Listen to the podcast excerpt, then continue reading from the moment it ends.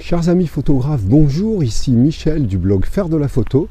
Alors aujourd'hui je vais vous parler d'une bah, expérience et d'un sentiment, quelque chose qui m'est arrivé il y a maintenant assez longtemps, ça m'est passé depuis, et vous vous en doutez d'après le titre de la vidéo, on va parler de boulimie d'achat, mais particulièrement d'achat de matériel et d'accessoires photo.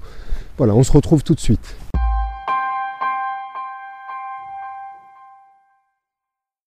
Alors je vous disais que c'est quelque chose qui m'est arrivé, oui c'est vrai, je l'avoue. Euh, ça m'est arrivé il y a assez longtemps euh, à mes débuts en, photographe professionnel. En fait j'avais acquis au, tout début du matériel, à l'époque on était en argentique, du matériel d'occasion, j'étais sur Olympus. Et j'ai acquis un premier boîtier, alors je m'en servais très rapidement, je m'en suis lassé, j'en ai acquis un autre, euh, tous les modèles de la gamme à l'époque.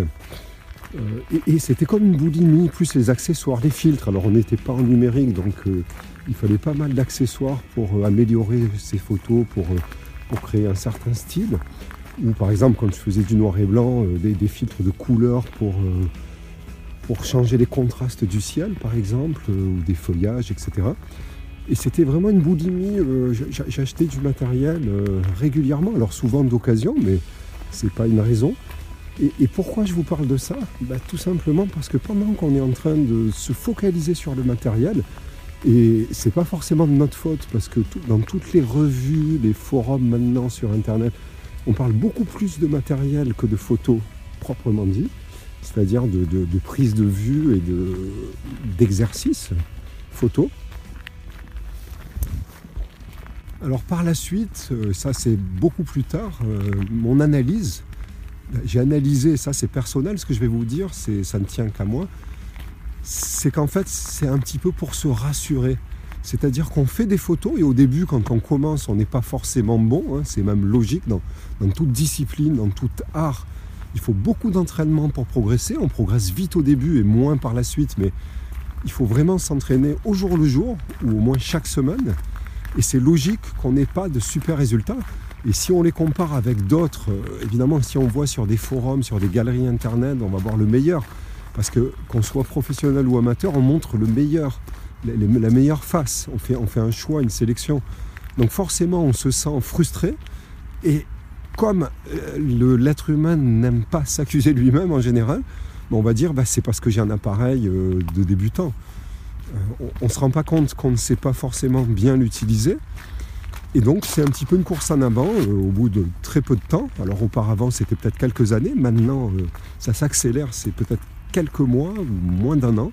On a vraiment envie d'en changer parce que le marketing aidant, avec les sirènes de, la publicité vantant euh, certains points précis comme étant capitaux, comme étant indispensables, eh bien, on, souvent, et ça m'est arrivé, hein, même encore assez récemment, on cède en se disant euh, oui bah là je vais avoir un matériel qui va me permettre de faire ceci, de faire cela, alors qu'en fait c'est nous-mêmes qui ne sommes pas assez focalisés et entraînés sur des sujets pour y arriver.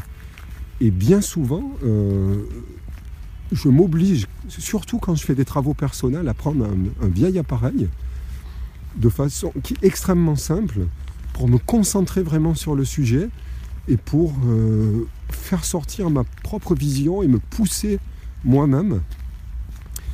Euh, voilà.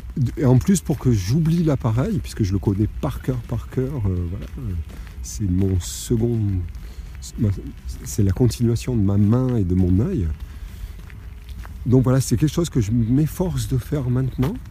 Alors c'est sûr, le fait d'en prendre conscience et de se dire c'est peut-être une course en avant au suréquipement, et entre parenthèses, le suréquipement peut nuire à la créativité parce que quand on a trop de choix, et ça m'arrive certaines fois euh, sur, des, sur certains reportages où je suis un petit peu en, en live, on va dire, où on me donne carte blanche, je me dis alors, est-ce que je prends tel appareil euh, voilà, qui a telle possibilité avec tous ses objectifs, mais là je serai lourd et je serai moins mobile, moins souple. Et puis il y aura toujours des questions sur le terrain de choix, je change d'objectif, je prends deux, trois boîtiers sur moi. Ou est-ce que je pars très simple, en connaissance de cause, euh, en essayant de repérer, avant bien sûr, et le plus léger possible, où je maîtrise totalement euh, les appareils que j'ai, où je perds beaucoup moins de temps. Alors c'est toujours des compromis, mais ce, ces, choix-là, ils sont simplifiés quand on, est un peu minimaliste.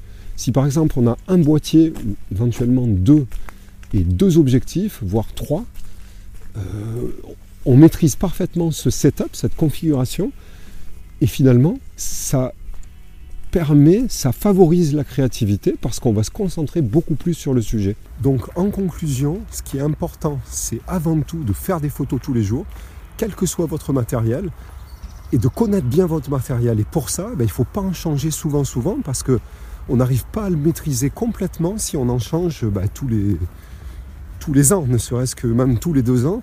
On n'a pas le temps de s'habituer parce qu'on n'aura pas vu euh, on n'aura pas expérimenté le matériel dans tous les sujets et toutes les configurations possibles. Et surtout, si on débute, on va, chercher un peu son style, chercher son, comment dire, ses thèmes de prédilection. Donc, on a, besoin en général d'un matériel assez universel. Et on a besoin de, de se faire vraiment la main jusqu'à connaître par cœur toutes les possibilités, toutes les failles et tous les défauts, parce que chaque appareil a des avantages et des inconvénients.